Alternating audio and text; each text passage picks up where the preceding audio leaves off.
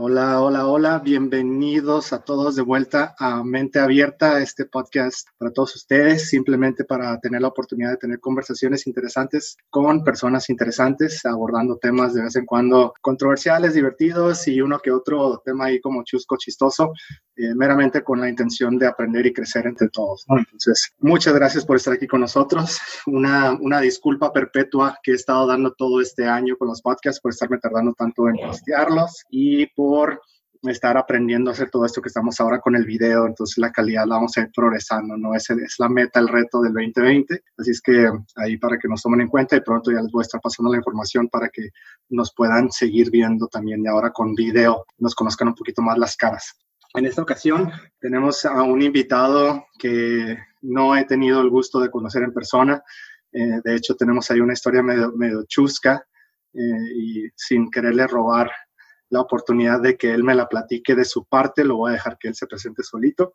Ahí sí estamos en video, ya lo están viendo, pero tenemos aquí a Aaron Herzberg.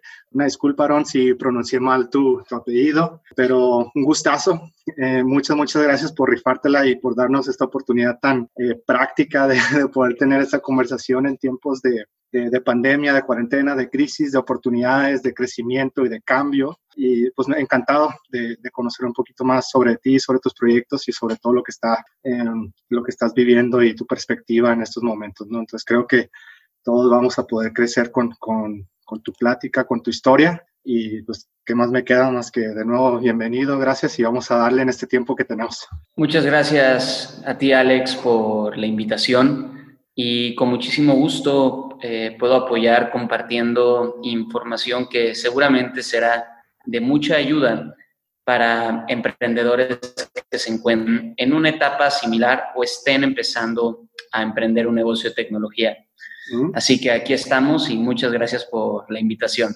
Ok, pues empecemos por ahí, ¿no? Con este tema, ese emprendedor de, de este nuevo mundo digital tecnológico de tu parte que de hecho el gusto que tuvimos de conocernos fue a través de la plataforma de TikTok, que hay para los que creen que TikTok nomás se utiliza para ver gente bailar y tonterías y reírnos un rato, pues verdaderamente a nosotros nos sirvió para la oportunidad de conectar y, de poder profundizar y ahora tener la oportunidad de, de una cotorreada con alguien tan interesante, ¿no? Como lo, lo eres tú de tu parte. Entonces, de hecho, déjame hacer un paréntesis dime, el tema de, de, TikTok. Justamente hoy, tuve, hoy tuve una reunión con empresarios de una de las plataformas más grandes de, de logística en México. Eh, son prácticamente la plataforma que ayuda a comprar guías eh, prepagadas una vez que eh, tú eres un negocio de retail, por ejemplo, y tu cliente te hace un pedido, pues tú tienes que empacar ese pedido y lo tienes que enviar a FedEx o DHL. Ellos lo que hacen es que han hecho una plataforma donde conectan todos los, los sistemas de envíos para que lo puedas hacer en tiempo real. Y es algo bastante interesante y es algo que definitivamente va a funcionar como una alianza muy grande eh, y nos va a beneficiar tanto como a mi negocio y al negocio de ellos. Y justamente en la plática eh, yo no sabía por dónde me habían contactado y, y empezamos a hablar, ¿no? Acerca de lo interesante de cómo una persona que simplemente conoces en tu vida, no sabes hasta qué punto va a llegar. En este caso, él conoció, a su socio porque trabajaba en DHL y era su cliente en ese momento. Entonces les contaba, pues, nunca sabes hasta dónde va a llegar una relación nunca sabes lo que puede ser una persona o lo importante que puede ser una persona para ti. Y eso es lo importante de ser cordial con cada persona que conoces y intentar tener compasión con cualquier persona que conozcas, porque nunca sabes dónde va a estar tu próximo socio. No sabemos hacia dónde nos va a llevar esta conversación. No sabemos qué va a suceder en 10 años. Y ellos, que tienen una de las plataformas más grandes de logística de este tema. Es una empresa muy grande. Se conocieron así. Nunca ellos hubieran imaginado que iban a ser socios. Y de ahí me contaron que ellos me vieron en, en TikTok, prácticamente. Y TikTok, y, volvemos a lo mismo. Él mencionó que estaba en el baño viendo TikTok, le estaba scrolleando, y que de todos los bailes eh, apareció mi, mi video, ¿no? y, que lo vio y de ahí pues me buscó, verificó que era realidad, me mandó un correo y nos contactamos en la vida real para hacer una muy buena alianza. Entonces, esto te enseña cómo al final las plataformas tecnológicas, las redes sociales, los medios donde la gente está viendo la información, va a evolucionar de diferentes maneras. Pero al final de cuentas uno tiene que estar con su propio mensaje en cada plataforma y las oportunidades se van abriendo solas mientras seas constante con el mensaje, con lo que haces, con lo que consideras tu misión y poco a poco es como que se van conectando las cosas. Así que es un tema bastante interesante, Alex, y bueno, también nos estamos conociendo por acá. Tal vez alguna persona de este podcast o quien vea esto, de alguna manera los podamos iluminar o puedan llegar a una conclusión o tengan algo para ofrecernos a nosotros y ver cómo conectamos. Al final, todo conecta de una u otra manera, ¿no? Entonces, sí, ese es un tema bastante interesante. Creo que ahí nos podríamos aventar toda una serie de podcasts, ¿no? Al respecto de, las oportunidades que salen al, estar ah, compartiendo tu historia con el mundo, ¿no? Por decirlo de una manera. Y, y por otro lado con el encontrar la manera de ser auténtico al estar proyectándote, ¿no? Eh, siento que, que, ya tendríamos que podría ser unos, unos 10 años más o menos en donde se está como normalizando las plataformas de, de las redes sociales. Sí. Yo, yo, empecé a usar Facebook estando en la universidad en mi primer año, por ahí del 2009, 2010, ajá. Sí, no, no es cierto, antes, como por ahí del 2008 estaba utilizando yo Facebook, pero también estaba MySpace, estaba High Five y, quién sabe qué otro, ¿no? Y, y, antes se utilizaban simplemente para compartir fotos y, y postear comentarios, eh, mensajes casi casi como si fuera un chat entre amigos, ¿no? Y poquito a poquito fuiste abriendo tu red de contactos y ya permitías no nomás amigos íntimos, sino conocidos, y donde de repente te viste a una persona que no conocías, pero se te hacía atractiva o algo, y lo vas a agregarla y empiezas a, como expandir esa red poquito, poquito, poquito, poquito, poquito, poquito, en donde irónicamente lo que sucedió es de que las personas que se permitieron ser abiertos a, a ese alcance a la celebridad que antes no consideramos como algo que uno como humano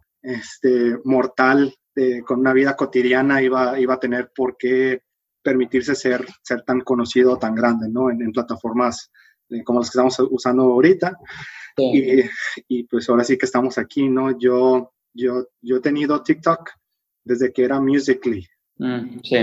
Este, que fue hace como dos años y medio, tres años creo que lo agregué. La verdad, las cosas es de que yo he tenido la fortuna, eh, desfortuna de ser muy curioso con la tecnología y las tendencias de, de, lo que viene, pero, pero también de ser muy distraído y de muy emocionado por lo que sigue. Entonces, es como, por ejemplo, llegó Instagram y ya que me empecé a meter a Instagram, es como, órale, esta madre va a poder funcionar como de mercadotecnia, como para venta, vas a poder empezar a poner tiendas, ver lo que está pasando, lo que está haciendo como el rollout beta de, de, Facebook, o lo compró Facebook y todo ese rollo. Y es como que, ah, bueno, ya, este, ¿qué, ¿qué, más hay? No, pues ahora LinkedIn, entonces ya todos estamos, estamos madurando, ya todos ahora se fueron de, de Facebook a Instagram y ahora como somos profesionales y hay que pues, postear nuestro perfil profesional, pues ahora el currículum es digital, entonces LinkedIn, ok, vamos a ver cómo funciona LinkedIn y haz tu perfil en LinkedIn, ¿no? El, tipo de networking, el costo que tiene a comparación la, la, publicidad pagada, la oportunidad de hacer como el headhunting de, de diferentes, este, posiblemente eh, colaboradores o empleados o lo que sea, y, o uno como empresa también cómo te puedes posicionar para poder generar ciertas relaciones o credibilidad, ¿no? Y de donde de repente es como que, hey, me acuerdo de esa onda de Musical.ly que no la sabía utilizar, estaba medio rara, pero ahora la estoy viendo que la están utilizando más, que me está apareciendo y ahora se llama TikTok, vamos a ver qué onda con eso. Y ya me fui metiendo, ah, ok, entonces la tendencia de las, de las redes anteriores es todo esto y TikTok tiene un alcance orgánico de tal manera, se está, está explotando no manches, qué güey fui, porque no me empecé a hacer más cosas dentro de hace dos años cuando tenía como Musical.ly para ahorita tener mil, dos mil, cinco mil seguidores. Y en ese momento a todo el mundo era como que, abre un TikTok, güey, abre un TikTok, abre un TikTok. No, pero es que esa madre es para morros, eso no sirve. yo, abre un TikTok, te va a servir de algo. Y ahorita ya lo estás viendo y ya entraron anuncios, ya lo están usando celebridades, el algoritmo ya no es tan amigable y, ya no nomás es para bailes acá, para promover música, ¿no? Ahora puedes hacer este tipo como de networking del que estamos hablando, de la fortuna de lo que pasó con nosotros, o, o, lo que se está volviendo también muy popular, que yo he visto es lo que llaman edutainment, que es este, la educación en forma de entretenimiento, ¿no? Y, formas como, como, pequeñas. Cositas tan sencillas como un, un, profesor de matemáticas haciendo fórmulas de matemáticas muy como fáciles de resolver, pero que se sienten, que se ven interesantes, ¿no? Como por ejemplo la fórmula del 9 y todas las curiosidades que tiene la fórmula del 9, ¿no? Como todos los, todos los, este, para los que no estén escuchando, si tú cualquier múltiplo de 9 lo sumas y te da 9, ¿no? O, o en la tabla empiezas del 0 al 9 y después te vas del 0 al 9 para arriba y, es la tabla del 9, ¿no? Y cositas así que empiezan a salir como curiosas, pero que llaman la atención mínimo por un minuto, 15 segundos.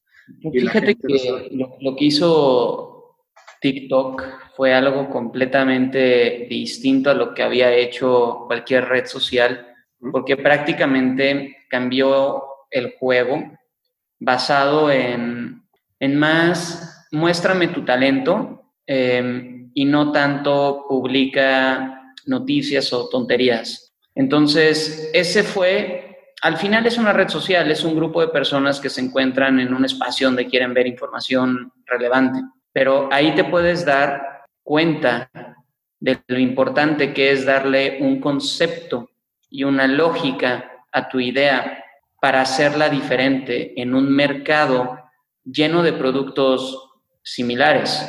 Entonces, los diferenciadores que tuvo TikTok para hacer TikTok es número uno, talento. No está basado en que posteas tu vida, está basado en que posteas tu talento. Por ende, muchas personas con talento tuvieron la oportunidad de sobresalir como en otras redes sociales no podían hacerlo. Entonces, este giro fue el boom. O sea, e, eso fue lo que ha hecho TikTok distinto. El punto número dos que, he identificado es la estrategia de darle un reach orgánico a las personas y el algoritmo que traen está brutalmente diseñado. O sea, es una, es una locura, porque el círculo que tú sigues o que tú ves en para ti es como si tú puedas, es, es como si tú fueras parte de una historia que se está contando constantemente, porque todas las personas que a ti te aparecen para ti, le aparecen a un grupo segmentado también en para ti. Por ende, si tú viste a Kuno y tú hablas algo de Kuno, cuando tú hablas de Kuno, la persona que vio a Kuno, que está relacionado de alguna otra forma en, los, en los para ti que van a ver tus, eh, tus amigos o tus relacionados, vas a poder ser parte de una conversación más grande. Eh, y, eso no lo tiene ni Facebook ni Instagram. Y es una genialidad. Y eso solamente se puede hacer con inteligencia artificial, con un pinche, o sea, un algoritmo, pero impresionante. Sí, yo de hecho lo, perdón, no, no sé si te, te, corté la viada con, con el comentario, pero no, no te preocupes. yo lo que había visto es de que funciona muy similar metafóricamente hablando de, visualmente, como si tiraras piedritas en un, en un lago, eh, de que se hace una, primero, esa, esa como onda, ¿no? De, que golpea la piedrita y empieza la onda, y luego si tiras otra piedrita, se hace otra onda, y otra piedrita y se hace otra onda, y, y en donde intersectan esas ondas, la fuerza de ambas se exponencia, ¿no? Y eso continúa, continúa. O, o el ejemplo también de una telaraña, en donde tú puedes tocar Digo, si tienes la, mala suerte de ser el insecto que se quedó pegado en la telaraña, pues tú haces una vibración en una parte de la telaraña y eso le manda la información a la araña de decir, hey, ya llegó el lunch. Sí, así es. Y entonces se comunica a través de toda la red esa información.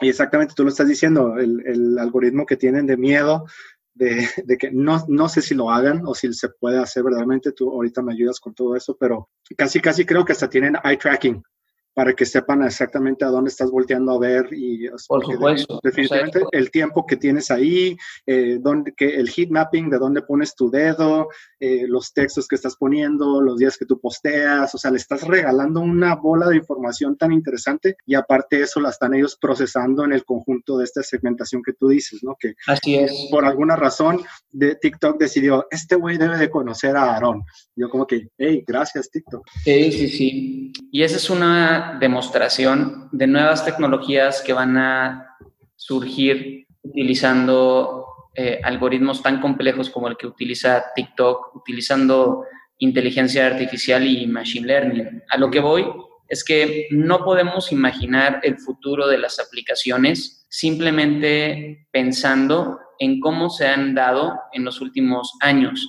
O sea, no podemos pensar lo que pasó con High Five, MySpace, Facebook y de forma lineal no lo podemos ver, no, no podemos ver cuál va a ser el siguiente boom, porque antes no existían, por ejemplo, las computadoras quantum, que ahora pueden jalar tanta información, que se pueden combinar con algoritmos de inteligencia artificial, que se puede combinar con lentes de realidad aumentada, y van a surgir nuevas tecnologías basado en esto, con nuevas ideas. Entonces, yo creo que realmente lo innovador no será algo lineal o una evolución de algo que ya hemos visto, sino que va a ser algo pensado utilizando estas nuevas tecnologías que nunca antes habíamos visto. Y yo creo que por eso el dicho de salirse de la caja, porque si yo quiero innovar en Facebook, no puedo ver qué mejorar en Facebook. No puedo ver, ah, voy a mejorar Facebook y le voy a poner un mejor diseño o voy a mejorar Facebook y en vez de poner comentarios con texto, voy a poner comentarios con voz. No, es más bien la estructura de la red social como lo hizo TikTok. Las redes sociales compartían información. TikTok comparte talento. Ahora, la próxima red social tal vez sea compartir valores a través de lentes de realidad aumentada que pueda calificar qué también te comportas en la, en la sociedad, porque la única forma de hacerlo sería con lentes de realidad aumentada. No vas a tener tu celular grabando todo el tiempo. O algo, una red enfocada a filantropía, digo, si hay una red de talento, posiblemente una red de filantropía y cada vez que ayudes a alguien sea eh, algo que te genere puntos y que al mismo tiempo lo puedas compartir en redes.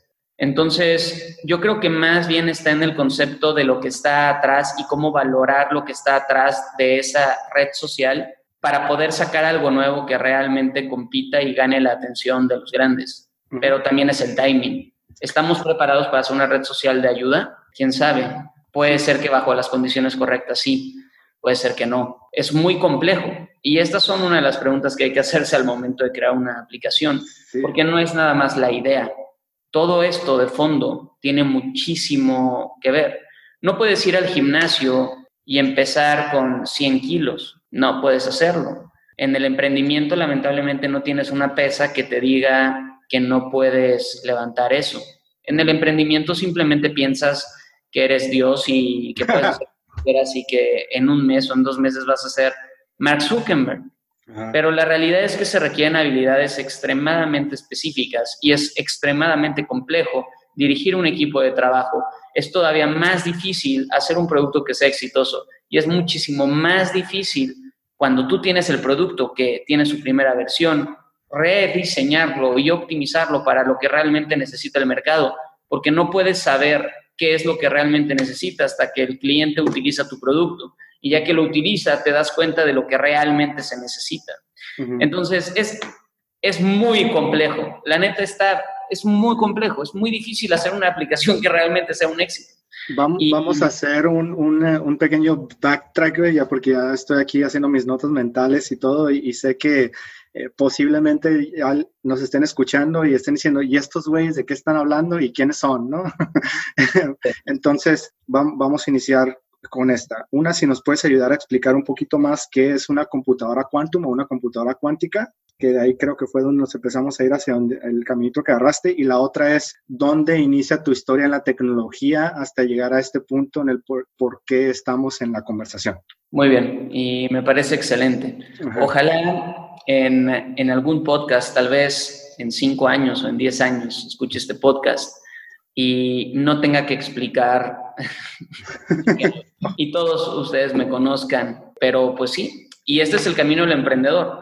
Así que también véanlo desde ese, desde ese contexto, porque yo no te puedo ayudar a, a entender cómo funciona una empresa con un valor mayor a 400, 500 millones de pesos, pero sí puedo orientarte en el camino de llegar a una empresa con una evaluación de 300 millones de pesos. Hasta ahí llego pero es útil para las personas que están en el camino, que desean llegar a este punto. Entonces, eh, me presento. Mi nombre es Aaron Herzberg, soy el fundador de Sax Cloud. Tengo 29 años y llevo emprendiendo desde los 16 prácticamente. La mitad de tu vida nomás. sí, exactamente. Y ha sido un camino bastante interesante cuando tenía 17 años, eh, bueno, cuando tenía 16 años, hice un grupo de, ofertas que se llamó ofertas eh, en, en Facebook, lo cual me ayudó a fondear mi primer proyecto que fue irme a China para desarrollar la primera funda contra agua para el BlackBerry que existió prácticamente. Eh, me fui seis meses, construí una pequeña fábrica allá con unos chinos en una fábrica que se llama HS Mold.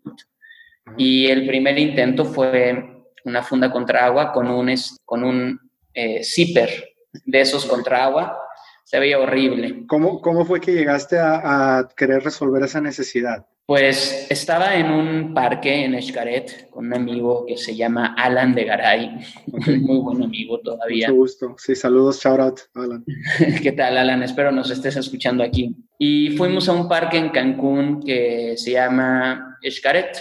Recuerdo haber visto a unos asiáticos poniendo su BlackBerry en una bolsa de Ziploc y ahí fue cuando se me ocurrió. O sea, dije, no, o sea, ¿cómo puede ser que no existe una funda? Porque en ese momento no había Liferoot, no había nada de eso. ¿En qué año fue eso? ¿En qué año eh, fue? Eh, fue cuando tenía 16 años. O sea, estamos hablando de... 26, 28, hace 13 años. Ok. por ahí del 2000, 2009 más o menos, 2010. 2010 mm, más o menos, sí. Ok. Entonces, me decías, ¿se te ocurrió? ¿Fuiste a China? ¿Y cómo estuvo esa aventura para allá por China? Y me fui para allá, prácticamente eh, dejé todo, dejé la escuela, eh, dejé el, el, tenis, que también estaba entrenando para ser profesional, dejé pues todo para hacer ese proyecto y me fui, o sea, saqué un dinero de mi grupo de ofertas, me fui a China eh, tenía contacto con esta fábrica que se llama HS Mold y simplemente fui con una idea y dije, voy a hacerlo, voy a construir la primera funda contra agua para los BlackBerry. Eh, ahí inició todo. Prácticamente ese fue el inicio de todo. Después de realizar el grupo de ofertas Cancún, estuve seis meses aproximadamente en China viendo la forma en la que pudiera crear esta, esta funda, cómo hacerlo. No tenía idea del material que iba a utilizar, absolutamente nada. O sea, no, entonces ya hablabas chino o hablas chino? no, puro español. De hecho, pues. no sé si puedo compartir aquí pantalla, porque creo que tengo un video de eso. Ah, dame un segundo nomás. Eh, eh, ¿Cómo le puedo hacer para darte? ¿Tienes permiso de hacerlo? A ver, dame un segundito para checar. Em, si no, para tratar de... Sí, sí, sí me deja. Ah, entonces adelante, dale, es, tu foro. Perfecto. Solicita permiso al anfitrión de la reunión para grabar. Ah, me, pide que te pida permiso. Eh, está bien. no sé si va a cortar mi, grabación, pero no sé dónde te daría yo permiso para que puedas. O si no lo ponemos en el, lo ponemos en el link. Ponemos las fotos en el link. Está bien, así la dejan. Yo te, mándame los links y yo los agrego ahí para los que, los que nos puedan ver. Vamos a ponerles ahí la oportunidad de, este, de utilizar eh, los enlaces para que vean lo que nos estás contando ahorita entonces. Sí, la verdad que es una historia muy fregona. No quiero extenderme mucho en eso, pero prácticamente no tenía ni la menor idea ni cómo iba a ser la funda, ni cómo iba a comercializarla, nada, o sea, nada. Simplemente dije, me voy a ir a China y voy a desarrollar este proyecto. Y tengo una foto con la primera funda, que es el BlackBerry con un zipper. Prácticamente es, es un zipper, es, es, una funda de TPU con un zipper. Y de ahí me di cuenta pues, que no iba a servir porque estaba muy peligroso, porque si el zipper no lo cerraban bien, pues se metía todo el agua. Eh, después de eso, hicimos otra, otra prueba que fue con eh, un termoplástico poliuterano de 80 grados, lo cual permitía, el BlackBerry tenía un teclado que le dabas clic, le ibas dando clic, el QWERTY. Y lo que tenía que hacer, porque en ese momento, eh, ese proyecto fueron como fueron como dos años, o sea, te estoy resumiendo, te estoy resumiendo una historia de dos años aproximadamente. Y, y, después de esto, teníamos que encargarnos de que sea lo suficientemente suave para poder darle clic a los botones, pero la sensibilidad sea correcta. Entonces, eso fue lo que se complicó. ¿Por qué? Porque el, el TPU del, de los botones debería ser eh, flexible, pero al mismo tiempo desarrollé un TPU no de 80 grados, sino de 120 grados, que es el mismo, es un termoplástico poliuterano, es como un PVC, pero más ecológico. Entonces, eh, desarrollé una parte más dura en la que hacía que cierre junto con un, este, eh, ¿cómo se llama? Con un, eh, con una liga, con un... ¿Como un empaque? No, es que, exacto, es como un empaque. La, parte de, atrás, de, abajo y de arriba, era como un pequeño empaque, pero tenía una liga. Y esa liga, junto con la estructura del diseño de la funda, le hacías así, cerraba, era completamente hermético. Saqué la patente de ese, de ese producto, por lo menos metí la solicitud de patente. Fue todo un tema, fue todo un rollo. Y la funda lo que quieres es que te vuelva a invitar a seguir hablando de todo esto, ¿verdad? sí, sí, sí. bueno, prácticamente se desarrolló ese proyecto, intenté vender la patente, no pude, vendí algunas fundas, no pude, este, no pude venderlo masivamente porque me faltaba un certificado, decidí vender prácticamente el proyecto y con eso desarrollé mi primera agencia de marketing digital, lo cual me arrepiento de haber vendido eso porque una, esta patente vale cientos de millones de dólares ahorita, la neta. O sea, es, fue un grave error y ojalá puedan ver las fotos y los documentos de la patente y de cuándo lo pedí y todo eso para verificar todo lo que estás contando. Si no lo compartes, yo lo pongo para que la gente lo pueda ver. Porque obviamente parece una locura el hecho de que te diga que prácticamente desarrollé la primer funda contra agua para el BlackBerry, pero obviamente tengo todo el fund, o sea, tengo todo para, para probar lo que le estoy diciendo y se los dejamos en los links, para que no crean que estoy loco. Ahora, eh, de ahí hice una agencia de marketing digital, que fue lo que incursionó para desarrollar la tecnología. Entonces, prácticamente en el boom de las redes sociales eh, estuve atendiendo varios clientes y eso me dio la inversión necesaria para crear mi primer sistema. El primer sistema que creé fue un punto de venta, luego hice un sistema de gestión de proyectos, hice como 15, 20 sistemas, aplicaciones prácticamente quemaba todo el dinero que ganaba en la agencia de marketing digital en hacer mis propios proyectos, mis propias investigaciones sin necesidad de levantar capital. ¿Había alguna ah. razón por la cual estabas trabajando bajo esa, como ese modelo de autofinanciarte? Pues no sabía cómo, o sea, realmente como, como me salí de la escuela en una, en una edad muy temprana y pues prácticamente los proyectos que armaba me jalaban y y, sacaba capital del mismo proyecto que hacía, no veía la razón por la cual pedir eh, financiamiento. La agencia de marketing digital nos iba súper bien, teníamos cientos de clientes, o sea, ya era una empresa que tenía casi 100 personas, o sea, eh, estaba creciendo rapidísimo y yo en ese momento ya tenía como 20 años, más o menos. Imagínate, o sea, ya, ya ahí ya estaba, ya entendía bien más o menos cómo funcionaba el negocio pero prácticamente estaba en el, en el boom, o sea, estaba en el boom, estaba creciendo la empresa, tenía mi oficina gigantesca, etcétera, etcétera, ¿no? Todo el show. Ahora, Cuando eh, me empecé a obsesionar mucho por la tecnología y, me gustaba esto porque sabía que así podía impactar a muchísimas personas. Entonces empecé a desarrollar programas y cometí todos los posibles errores que se pueden, eh, que se pueden cometer. Pero lo que sí me di cuenta es que a diferencia de muchas personas que solamente hablan de ideas, yo no me quedaba con la idea. Simplemente ponía un equipo de trabajo, hacía la idea, ejecutaba, veíamos si funcionaba o no y seguíamos al otro. Y así, me la pasé haciendo muchas cosas. Que al final, leyendo el libro de Lean Startup, me di cuenta que es prácticamente ese, ese modelo. Entonces, muchas veces cuando tomas acción constantemente, te das cuenta de lo que sí funciona y de lo que no funciona. Y ese es un punto clave, no quedarte con las ideas, simplemente hacer un mínimo producto viable y de ahí evaluar si realmente cumple con lo que estás buscando y seguir adelante. Es muy similar eso también a lo que en, ciertas corporaciones llaman como el, el, el, laboratorio de Skunkworks, ¿no?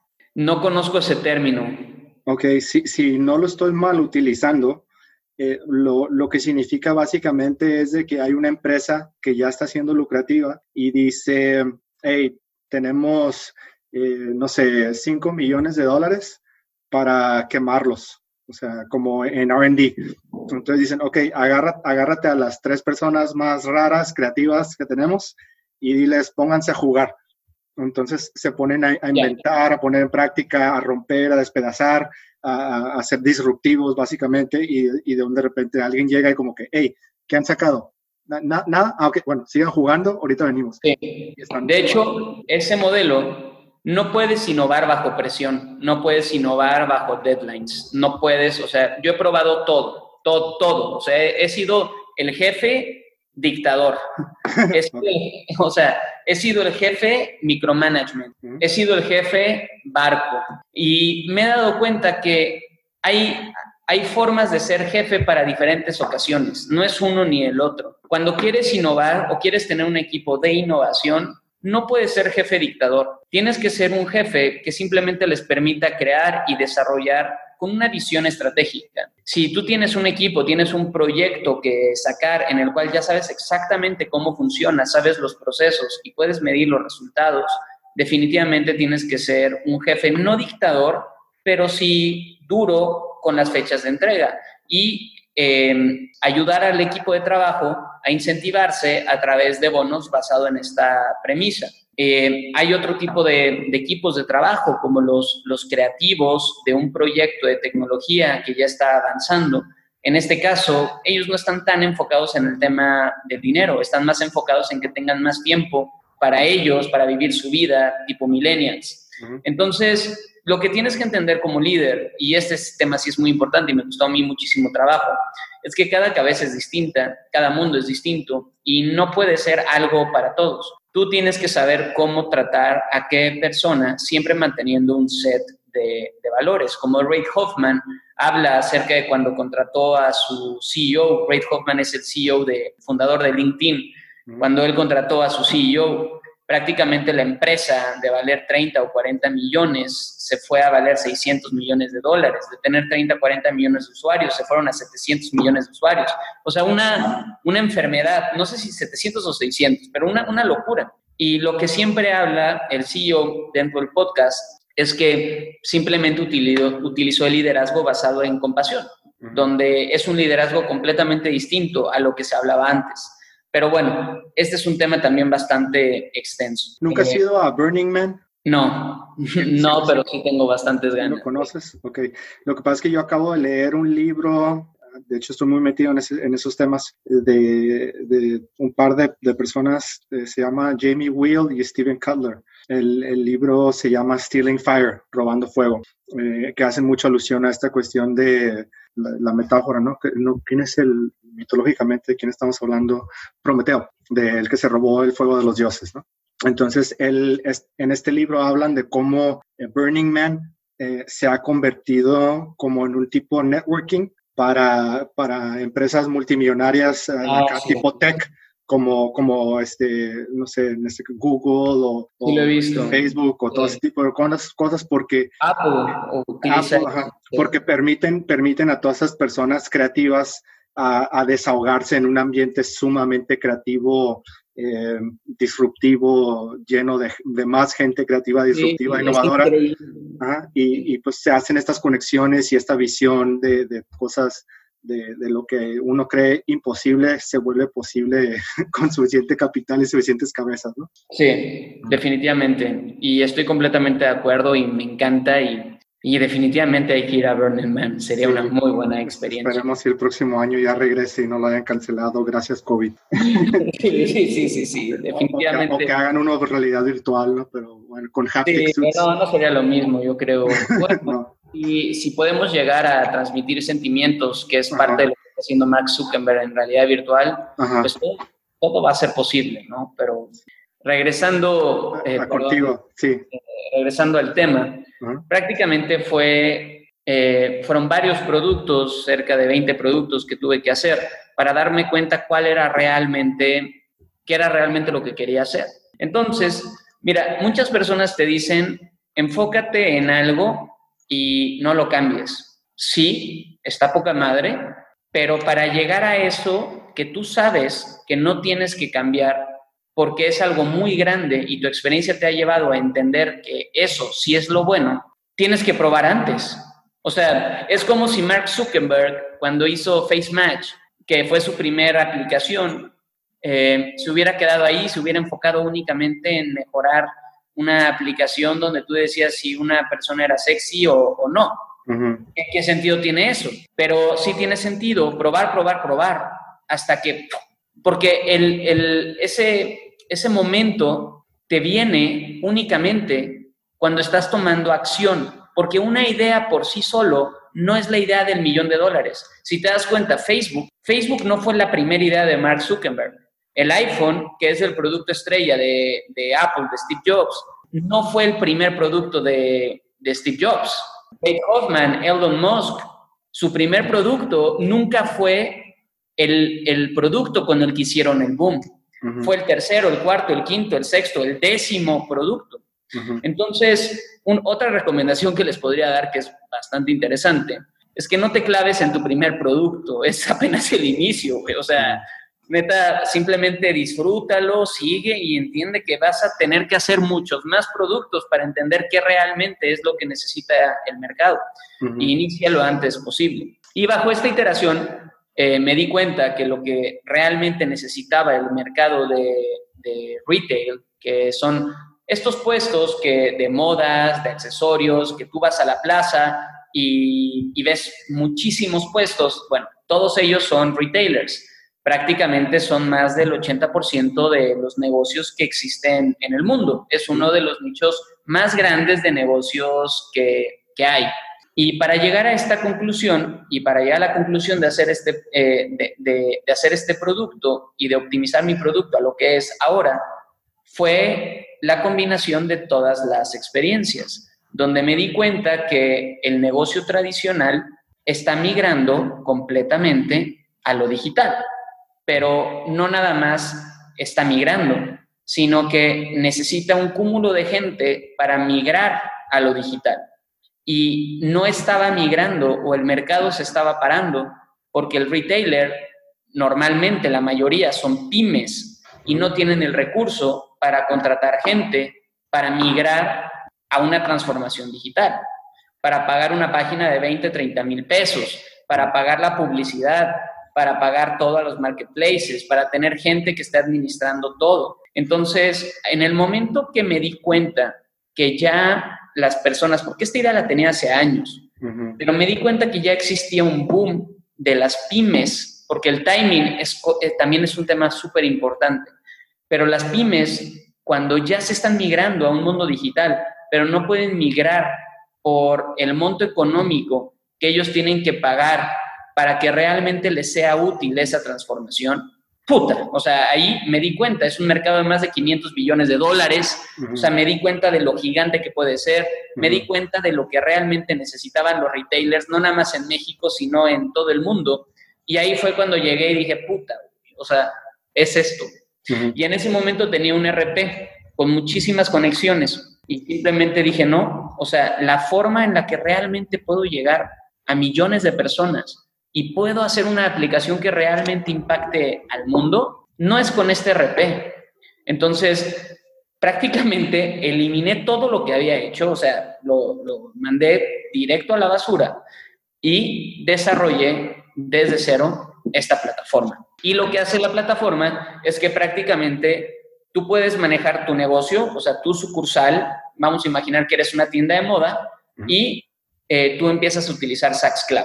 Lo primero que vas a hacer es que vas a subir un producto a la plataforma para que lo puedas vender en tu punto de venta, que es donde normalmente te visitan los clientes. Pero con un clic conectas a tu tienda en línea con Shopify. Entonces ya no tienes que pagar eh, a personas externas para hacer esto. Simplemente le das un clic, exportas los productos, te aparece la interfaz donde pones los banners y listo, tienes tu página web con todos los productos de tu tienda. Con otro clic lo subes a Mercado Libre. Con otro clic lo subes a Amazon. Con otro clic lo subes a Instagram Shop. Con otro clic lo subes a Facebook Shop. Entonces, en automático, ya te encuentras en todas las, en todas las, los marketplaces, ya tienes tu tienda en línea digital y tienes todo almacenado desde una sola plataforma, lo cual te permite administrar todos tus canales sin necesidad de contratar a ninguna persona externa, lo cual te permite aumentar tus ventas, lo cual te permite posicionarte con tus clientes para que vean tus productos en múltiples plataformas, debido a que Instagram y Amazon son los buscadores de productos más grandes del mundo. La gente busca ahí más que en Google productos. Entonces, esto le permite a la empresa dar un primer paso importante para luego poder ya desarrollar su estrategia de marketing digital y poder vender masivamente sus productos, teniendo todo controlado en un solo lugar. Así que esto es prácticamente mi dedicación y obviamente no es, eh, no va hasta ahí, o sea, no, no se queda ahí. Eh, en este caso, el siguiente paso es como lo comenté al inicio del podcast, eh, esta alianza que voy a hacer con la empresa de, logística, lo que va a permitir también es que dentro de la plataforma, sin salir de la plataforma, puedas con un clic pedirle a FedEx que vaya a tu negocio para que recoja el producto que vas a enviar a Guadalajara, sin necesidad de tú ir a FedEx, dejar el producto, sino con un clic en automático, FedEx ya sabe, el carrito va a tu negocio y se envía el producto a cualquier lugar a nivel nacional e internacional, lo cual o sea, abre las posibilidades a cualquier individuo que quiera vender un producto y quiera tener todo controlado en, eh, y quiera vender masivamente en México o en el mundo, o a los negocios retailers que quieren expandir su negocio y transformarse digitalmente. ¿Has, has, este, ¿has visto o conoces de las series Futurama? Mm, Sí las vi en algún momento junto con los supersónicos. Me parece que estaban en el mismo... Eh, no sé si estemos hablando de, la misma, pero eh, sí tiene que ver con cuestiones de, futuristas, ¿no? El, a ver, a ver, dime, porque tal vez estoy equivocado. De el creador de Los Simpsons, eh, Matt Groening, la siguiente como serie que él sacó, que irónicamente duró menos tiempo que Simpsons, se llamó Futurama entonces, la serie de Futurama se trata de un morro que vendía, este, bueno, entregaba pizzas y, en una de esas, en, el año 99 para el 2000, se quedó solo, valiendo madre, en una llamada falsa para entregar una pizza y, y era en un laboratorio criogénico entonces se cae en uno de estos como tubos criogénicos y se queda congelado por mil años o algo así. Entonces despierta en el futuro y, se reencuentra con, sus eh, con sus tataranietos o no sé con qué, ¿no? Pero este, la cura se trata de él como una persona de, nuestro, de nuestra era viviendo en el futuro. Entonces hay un meme, eh, una, una de esas fotos acá ridículas de chiste que, es, que está en el internet por todos lados, donde sale él con un, con un puño de dinero en la mano y dice, shut up and take my money. O sea, como ya, ya, ya cállate y, dame, y toma mi dinero. Entonces, digo, con todos los que me están escuchando y para los que no saben mucho de, el e-commerce y emprendimiento digital y tecnología y, hacia dónde van las cosas con las tendencias de lo que está pasando, o sea, yo les diría que te digan, shut up and take my money, o sea, está muy chingón el concepto de lo que estás haciendo, eh, porque estás haciendo toda una combinación de posibilidades al alcance del pequeño o mediano negocio y de hecho hasta de los grandes, ¿eh? porque muchos de los grandes ni siquiera están, están tan, tan grandes que les cuesta trabajo adaptarse, ¿no? Exactamente. Pero, pero la combinación de, de, cosas que hace Amazon con el Fulfillment by Amazon, de la cura que hace este, Alibaba y AliExpress, que tienen ahí también otra plataforma que ahorita no me acuerdo el nombre, que también te permite integrar a tu Shopify cosas de AliExpress. Y, sí, para el dropshipping y todo eso. Ándale, y, y el hecho de que tú lo que estés haciendo es dar acceso a las personas a competir con temas como dropshipping, ¿no? Que es de que ya no estás compitiendo con el manufacturador o como se diga, eh, masivo, eh, que, tiene la, capacidad de almacenar eh, cientos o miles de productos y le sale sumamente económico, sino ahora te está haciendo hacia el lado de, conexión más masiva al artesano. Así es. O sea, no mames, está bien perro eso. Es el futuro, güey. Y, lo que va a suceder es que mm, lamentablemente el retail como lo conocemos ahora en cinco años, máximo unos siete años yo creo, ya no van a existir plazas comerciales. Es, O sea, es una tontería ir a una plaza comercial a comprar un producto y tomarlo como un momento para socializar cuando existen mejores maneras de, socializar. Lo que sucede es que mucha gente va a la plaza porque se siente solo y va a comprar un producto simplemente para salir y ya. Pero eso es incorrecto, no está bien. Todas estas construcciones gigantes de plazas que van en contra del medio ambiente y demás, realmente deberían desaparecer. No tiene una razón real de ser y solamente van a, van a quedarse los retailers que realmente generen una experiencia completa para el consumidor al momento de llegar a su, a su negocio. Pero la mayoría de los negocios eh, o los productos que tú quieras comprar para tu consumo, pues qué mejor que comprarlo digitalmente. Obviamente, es, es, es lógico, es lo más rápido. Lo que pasa es que la, la tecnología todavía no ha logrado generar esa masificación en cuestión de cómo probarte la ropa rápido, el cómo educar a la gente para que lo haga de esta manera, cómo toda la gente en un futuro va a tener un set de realidad virtual y va, van a haber centros comerciales virtuales. Y nosotros vamos a estar en ese juego. El juego va a cambiar durísimo, está cabrón, está, está cambiando muchísimo todo eso que estás mencionando, tú lo, lo, estás especulando, lo estás viendo en algún lugar como una tendencia o, lo estás leyendo en el mismo lugar donde yo lo acabo de leer? Mm, no sé, lo estoy, o sea, así es como me lo imagino yo. Em, y de hecho nuestra plataforma está pensada para, pues para eso. Prácticamente es la consolidación de datos para luego poder hacer más cosas. Pero ¿dónde lo leíste o qué, qué hay de bueno? Este, de, déjame ver si aquí lo puedo, puedo, sacar porque tengo una foto para no tener que ir por el libro, pero estas mismas personas de las que te hablé, de Steven Cutler y Jamie Will, okay, Steven, Steven Cutler se juntó con otra persona y hizo una serie de tres libros, que ahorita no me acuerdo de, del nombre de uno de ellos, eh, pero uno de ellos se llama Abundance, el otro no me acuerdo, y el tercero se iba a llamar Convergence, que Convergence porque era la, esta eh, la convergencia de, tantas tecnologías, ¿no? Entonces le cambió el nombre al final de cuentas y el nombre que agarraron es este. yo sé que se ve medio al revés, pero es The Future is Faster Than You Think. Ah, está interesante, lo voy a ver. no, conozco el autor, ¿quién es? Ahí te lo, te lo mando, se llama Steven Cutler, es uno de ellos, y la otra persona eh, te, te ¿Pero ¿Quiénes son? Él, él es, es una un, autor, escritor principalmente, que se ha dedicado mucho al tema de lo que se llama eh, flow o desempeño óptimo mental. sí. Eh, ah, ¿es un chino?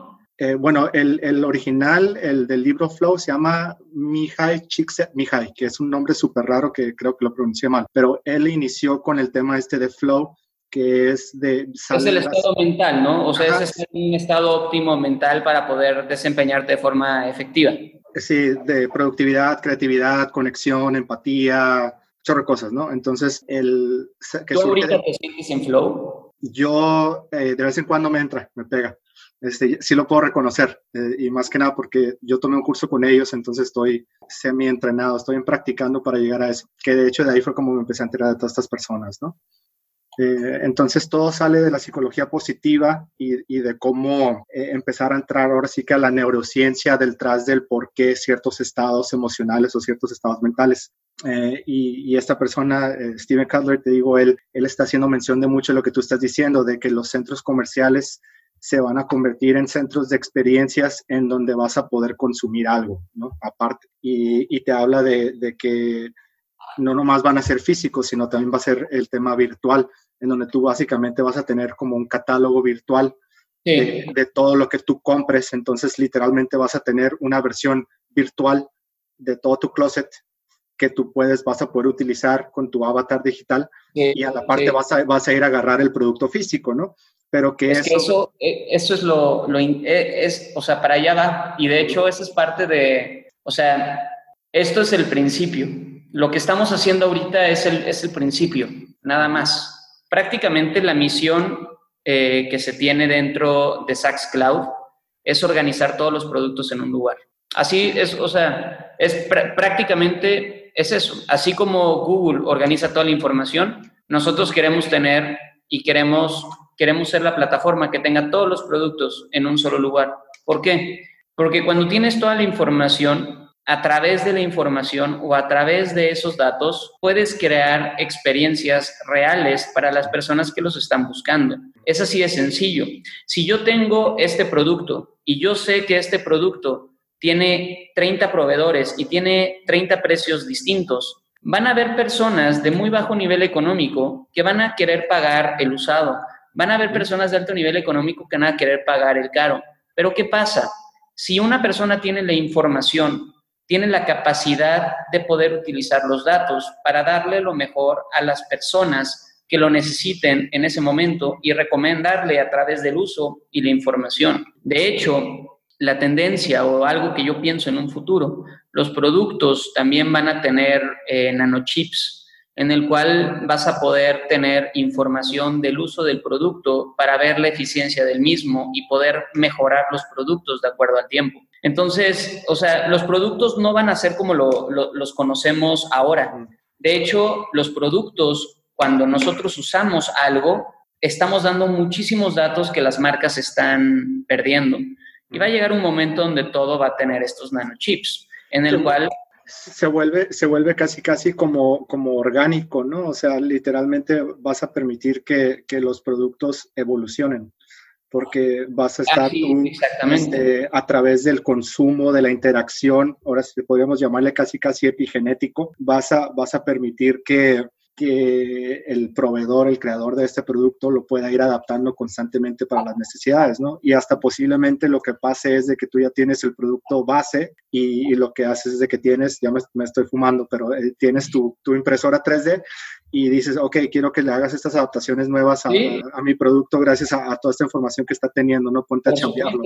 Claro. Y de ahí pueden salir un O simplemente te da la opción en algún anuncio de personalizarlo a tus necesidades y con un clic el proveedor lo hace con esa información. Entonces, no, estamos ni cerca de lo que va a ser, porque ¿qué es un retail? Ponte a pensar, ¿qué es un negocio de retail? Es una persona que compró un producto y los vende. Y la única razón para hacer un retail es que realmente generas una experiencia poca madre en la tienda para vender ese producto, porque al final lo que haces es compras un producto y lo vendes, güey. Entonces, ponte a pensar qué es lo que logra un retail. Logra darle el producto que quiere al cliente final, ¿no? O sea, al final es eso, le estás dando un producto a la persona que lo quiere. Ahora, ponte a pensar de vuelta, olvídate de que existen las tiendas. ¿Cuál sería la forma más óptima de darle un producto al consumidor final, considerando que existe Internet, considerando que existe inteligencia artificial, considerando que existe VR. ¿Tú te pondrías a hacer tiendas para darle la oportunidad a una persona de tener un producto o lo harías completamente digital? No, le, le, reduces la resistencia totalmente a la persona, ¿no? O sea, estás, e, estás con la posibilidad de crear un retail experience dentro de su casa eh, a través de sus lentes virtuales, ¿no? Y si ya llegamos al tema de haptic suits, pues hasta tienes tu traje de licra que tiene los sensores para activarte todo lo que quieras, está, lo que está sucediendo.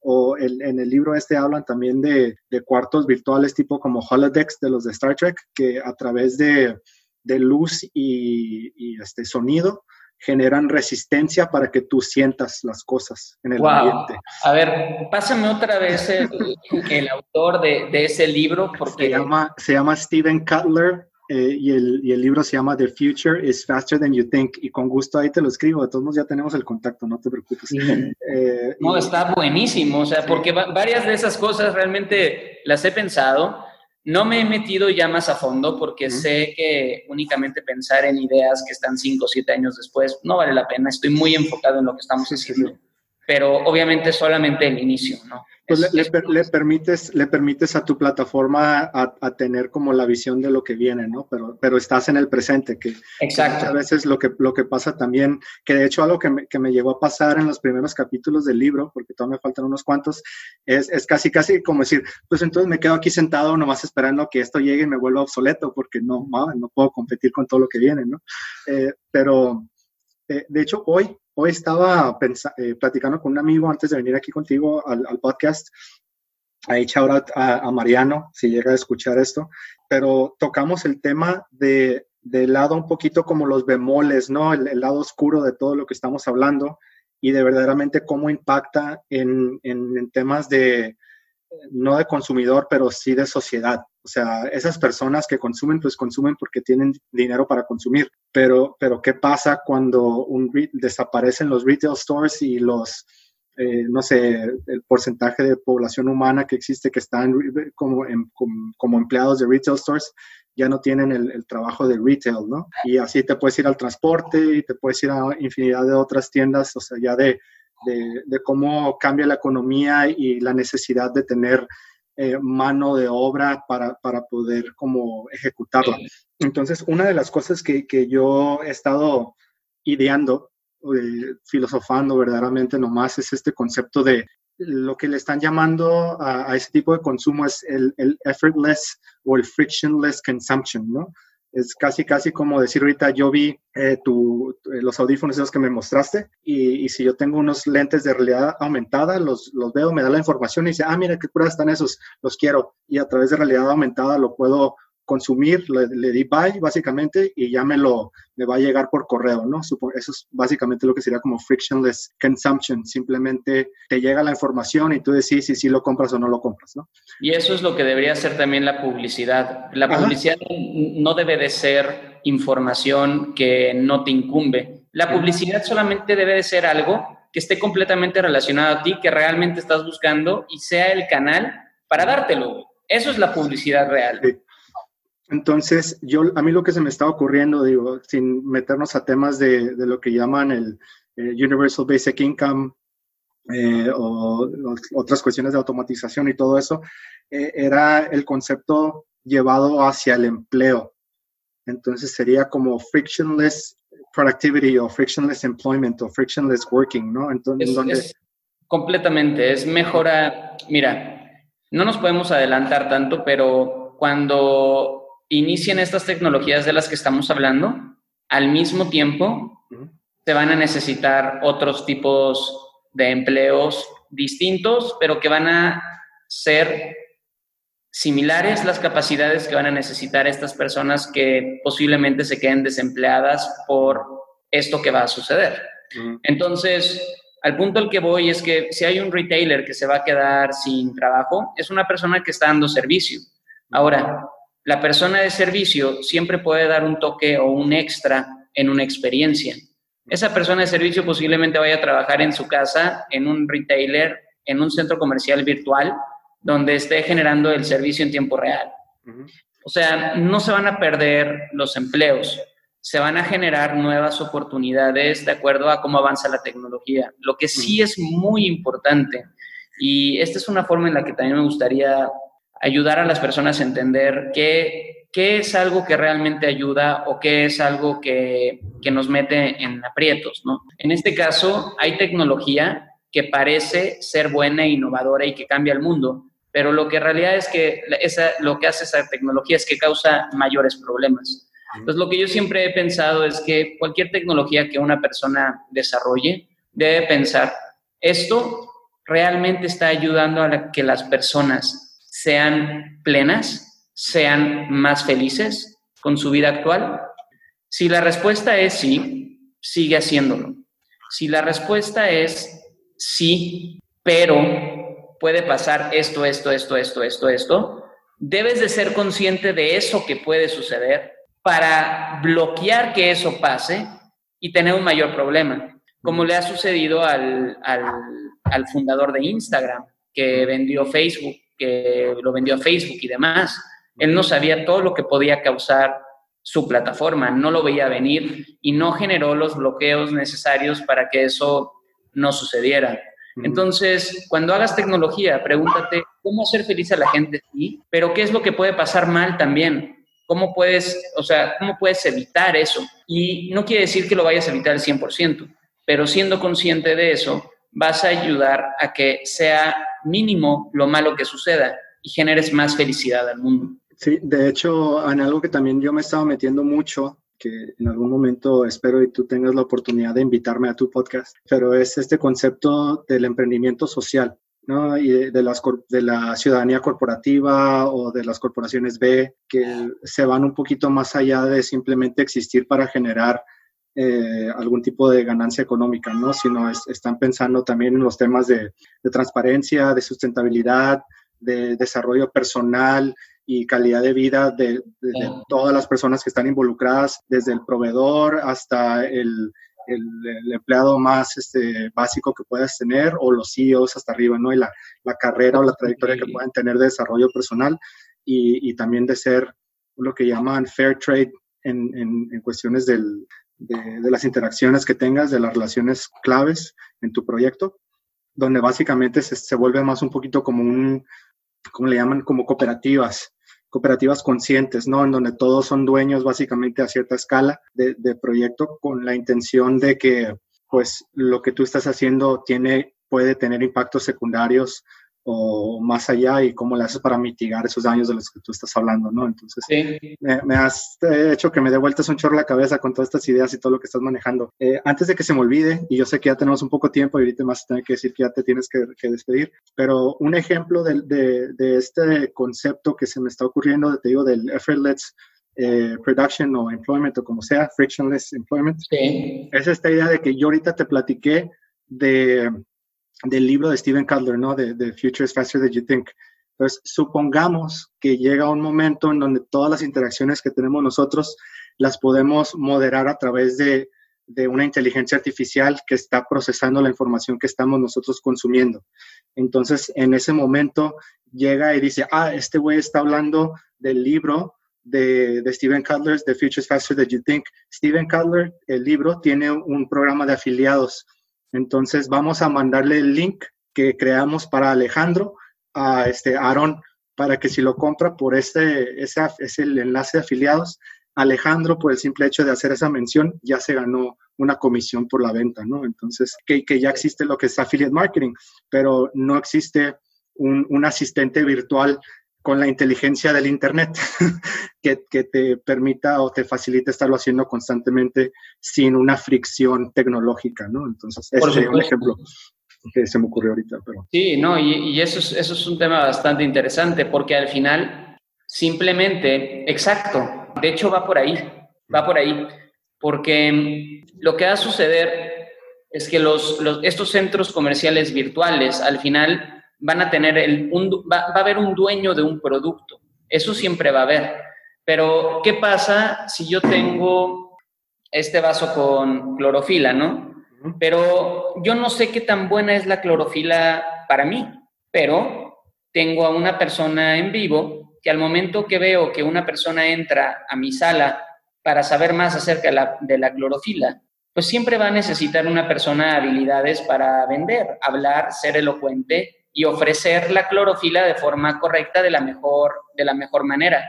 Entonces, en este caso, si yo estoy pensando, puta, quiero clorofila, entonces, ¿qué es lo que va a pasar? Lo primero es que vamos a tener una base de datos global con toda la información de cuál es mi, cuál es mi persona, qué tipo de, em, qué tipo de producto es el que más me va a beneficiar para ese deseo. Entonces, no sé, clorofila, ¿no? Pero van a haber 100 vendedores que venden clorofila en la red. Pero si yo soy deportista, por ejemplo, y hay una persona o hay una tienda de deporte que vende clorofila y esa tienda va, hace match con quién soy yo, me va a direccionar a ese portal virtual donde va a estar esta persona, donde me va a mostrar los beneficios de la clorofila para el deporte, pero siempre con información fidedigna de un humano, aunque sea virtual, mostrándomelo. Y si es algo que me convence, digo que sí, y ya como la información está en la red, simplemente me va a llegar mi paquete de clorofila y esa tienda va a quedar guardada como mis favoritas para ir cuando lo necesite. Entonces, al final, la información va a estar, pero lo que va a hacer la inteligencia artificial y lo que van a hacer estos nuevos dispositivos es que nos van a facilitar llegar a la información correcta. Por ejemplo, si yo quiero, si yo quiero eh, buscar clorofila, güey, voy a ver 200 proveedores en internet, cabrón. O sea, ¿cómo chingos, cómo sé cuál es el bueno? Y hay que creerle también, ¿no? Lo único que hace es que me, me ayuda a entender qué es basado en los datos, qué es lo que va a ser mejor para mí. Y mientras eso me ayuda a ser más eficiente en mi vida, va a ayudar a que nuestra vida como humanos sea más óptima y enfocarnos en utilizar nuestra inteligencia, no para comprar productos, güey, sino para desarrollarlos. Entonces yo creo que va por ahí y yo creo firmemente en que la tecnología está hecha para esto, para evitarnos talacha y utilizar nuestro cerebro para lo que realmente necesitamos utilizarlo. ¿Tú crees que en algún momento se vuelva inevitable el mejorar la interfase humana con el Internet? ¿A qué me refiero con eso? Eh, básicamente convertirte como tipo cyborg o como algún tipo chip que, te transmita constantemente o algún wifi cerebral, algo con el internet para, para que tengas oportunidades de tener ese tipo de acceso a esa velocidad y también ese tipo de competitividad. Sí, vamos a llegar ahí, o sea, definitivamente, pero con la premisa de evitar hacer la talacha y siempre utilizar nuestro cerebro para desarrollar algo que sea mejor para la humanidad. Es, o sea, mientras la tecnología ayude a hacer eso, está excelente. O sea, si hacemos un lente donde únicamente ayude a tener un rayo láser para perforar un termo, sería estúpido hacer esa tecnología, no tiene sentido.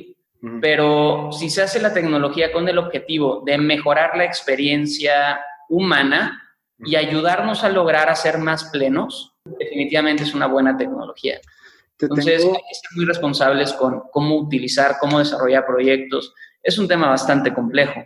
Pero el futuro es bastante interesante y, a lo que nos va a llevar.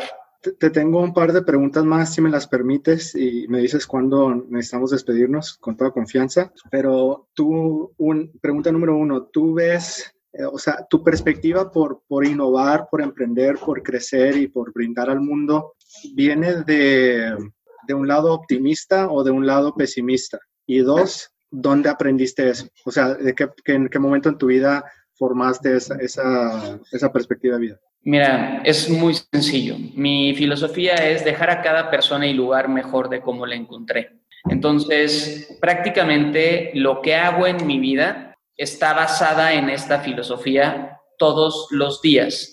La tecnología, o yo me metí a la tecnología porque esto me, me permite dejar a muchas más personas mejor de cómo las encontré. Ahora, ¿cómo lo encontré? A través de la experiencia. O sea, esta filosofía, por más sencilla que parezca, me ha tomado años realmente entenderla y optimizarla y vivirla. Pero a través de la experiencia te das cuenta de cómo realmente uno puede vivir de cierta manera para que vea la vida como una aventura. Simplemente es, es eso. Mira, vamos a imaginar que esto es un juego donde esto es una aventura donde lo inimaginable es real, donde lo diferente es común y la vida es una aventura que se vive cada día. Así pienso yo que es la vida. Ahora, esa vida la quiero vivir dejando mejor a cada persona, eh, dejando a cada persona mejor de cómo la encontré. Ahora, al momento de tener estas filosofías que son bastante fuertes para mí, un punto muy importante que deseo desarrollar en los próximos cinco años es poder tener la libertad de hacer lo que quiera en el momento que quiera con las personas que amo. Eh, ¿A qué me refiero esto? Sin limitaciones, cosas buenas. Si yo me quiero ir a Nueva York porque tengo una reunión y me están invitando, que el dinero nunca sea un problema. Si yo quiero vivir una experiencia en Tailandia y la quiero hacer en ese momento, que el dinero nunca sea el problema.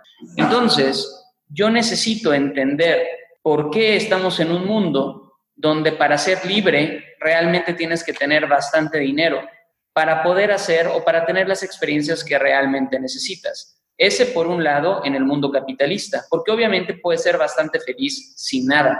Sin embargo, estoy hablando a la mayoría de la gente que vive en una, en una sociedad capitalista.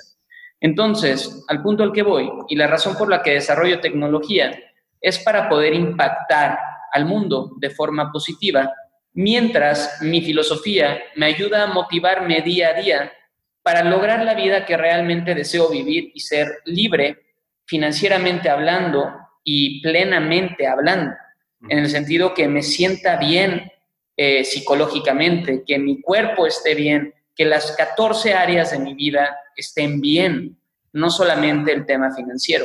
Pero prácticamente el desarrollar un proyecto en este mundo es un motivo para vivir motivado y poder desarrollarte en tu máxima expresión, para optimizarte mientras vivimos en este tiempo.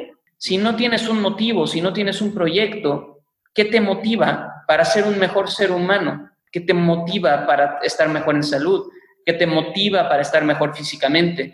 ¿Qué te motiva para mejorar tus habilidades? No hay nada que te motive sin ello. Entonces, todo parte de una filosofía y de ahí entender las herramientas que tienes en este momento para desarrollarla al máximo. Y eso por consecuencia hace que tú quieras convertirte en tu mejor versión. Y eso es lo que a mí me ha ayudado para poder mantenerme en un alto rendimiento y lograr cosas que en este momento no son tan grandes, seguro lo van a hacer en un futuro, pero yo quiero tener esa libertad en mi vida para luego poder mostrarle a más personas cómo realmente se puede lograr vivir feliz en este planeta, ya que si consideramos que el 88% de las personas en el mundo no cumplen sus objetivos de año nuevo, eh, la mayoría ni siquiera sabe cómo poner metas. Entonces hay mucha gente infeliz en este planeta y me parece que estos, este proyecto, que seguramente será muy exitoso en los próximos años, todo lo que estamos haciendo con Saxcloud y demás, me va a permitir tener y sentir que es esto para poder desarrollar proyectos que estén basados en cómo lograr que una persona sea más feliz en este planeta. Así que, como lo he dicho desde el inicio, solamente es el comienzo esto es un maratón, toda mi vida se la voy a dar a la tecnología y a desarrollos de este tipo, así que seguramente van a venir cosas más padres en el futuro. Sí, de hecho, me acordaste de tantas cosas, pero creo que, cabe mencionar de, ese 80% que, que, tú mencionaste que vive infeliz porque no logra sus metas, es importante decir que no necesariamente eso está casado con el tener dinero, porque la plenitud y el propósito viene de muchos otros lugares, ¿no? Y si vemos los índices de felicidad alrededor del mundo, eh, muchas veces no está casada con el, con el dinero. Yo tengo una, como un, mantra, por decirlo de una manera, un tipo como lema, lema del proyecto que yo tengo de, emprendimiento o, solopreneur personal, que cuando me dicen, ¿y tú qué haces? ¿no? Entonces yo digo dos cosas. Una es, este, yo vivo mi vida y a veces me pagan. Y, y la otra es, lo que yo hago es vivir una vida digna de ser vivida, ayudando a otras personas a lograr lo mismo. Por supuesto, eso es excelente. Y para ayudar a otras personas, primero uno se tiene que ayudar a sí mismo. Exactamente. Esa es la realidad. Y es complejo, güey. Es muy complejo vivir en este momento, pero definitivamente se requiere constancia, se requiere conciencia para poder desarrollar algo que realmente tenga un impacto a largo plazo. Ahora, ¿para qué queremos un impacto a largo plazo si el día de mañana nos vamos a morir y vamos a ser polvo? Entonces, la pregunta del millón sería, ¿cómo darle sentido a una vida que ni siquiera sabemos por qué estamos aquí? Mejor darle sentido, aprovechar, jugar el juego y desarrollar algo que te mantenga mientras nos encontramos en este mundo. Y al mismo tiempo, si te hace feliz impactar a otras personas, de alguna u otra forma te va a ayudar a tener una mejor experiencia. Y ojalá eso, de alguna manera, genere algún tipo de energía que ayude a desarrollarnos en futuras vidas o lo que venga después de nuestra vida, que nadie sabe, la neta, o sea, nadie sabe ni por qué estamos aquí, mm. ni quién nos creó, ni, ni qué pasa después, lo cual es muy extraño. Pero poniéndote a pensar realmente cómo vamos a lograr que nuestra experiencia en este momento sea la mejor. Y así es como yo he encontrado la manera de, de utilizar mi tiempo en este mundo para poder ser feliz mientras lo vivimos y encontrar poco a poco qué es lo que me hace feliz, me ha ayudado a encontrar el camino en el que estoy en este momento. Ahora sí me tengo que ir. No, no para eh, nada, al contrario, muchas, muchas gracias eh, este, a, todos los que nos están escuchando. Espero y les hayan disfrutado de esta conversación, eh, se hayan emocionado así como yo y espero como Aarón también con todo lo que estuvimos mencionando. Hayamos aprendido algo en conjunto. Pónganle like, comenten, compartan, sigan los enlaces de los que vamos a dejar ahí para que puedan conocer más sobre lo que está haciendo Aarón y todo lo que platicamos. espero muy pronto poder contar con el libro de Aarón que nos esté diciendo su método para para, vivir plenamente con propósito en, todos los proyectos que hace y una cosa más que nos puede compartir. Yo, yo seré una de las primeras personas que le compro ese libro. Y pues, no, no me queda nada más que decirte, pues Aaron, muchas gracias. La neta voló el tiempo. Espero y, sea la primera de varias que tengamos. Y pues ahora sí que ahí está el contacto y, pues, no, no, quiero perder el, eh, el hilo y, o el dedo del renglón de, de todo lo posible que viene después de esto que, que acabamos de, de empezar el día de hoy, ¿no? Y pues te, deseo lo mejor del fin de semana y en cuanto tenga el podcast listo, ahí lo lanzamos para que lo compartamos con todas las personas que lo quieran y puedan escuchar. muchas, muchas gracias, gente de Mente Abierta. Gracias, Aarón. Gracias, gracias, gracias a todos los que nos escucharon alrededor del mundo, donde estén. Y pues ahora sí que nos vemos para la próxima. Aarón, que descanses. gracias. Gracias por la invitación, Alex. Gracias a todos los que escucharon. Y si van a emprender algo, realmente tomen acción, olvídate de la idea, olvídate de los NDAs infinitos, olvídate de los avisos de confidencialidad, olvídate de las chaquetas mentales estúpidas que te estás haciendo, simplemente toma acción, hazlo, ponte, ponte, a, ponte a hacerlo realmente, eh, contrata o eh, ve con un diseñador, ve con un programador, hazlo en friega, pivotea, prueba, optimiza, desarrolla y asegúrate que esa idea realmente sea algo que te apasione, porque el camino es bastante complejo y la única forma de salir adelante en un camino tan complejo es amando lo que haces. Así que, Alex, muchas gracias por el tiempo y nos vemos muy pronto. Bye bye. Gracias a todos y hasta luego. Nos vemos. Bye bye. Bye.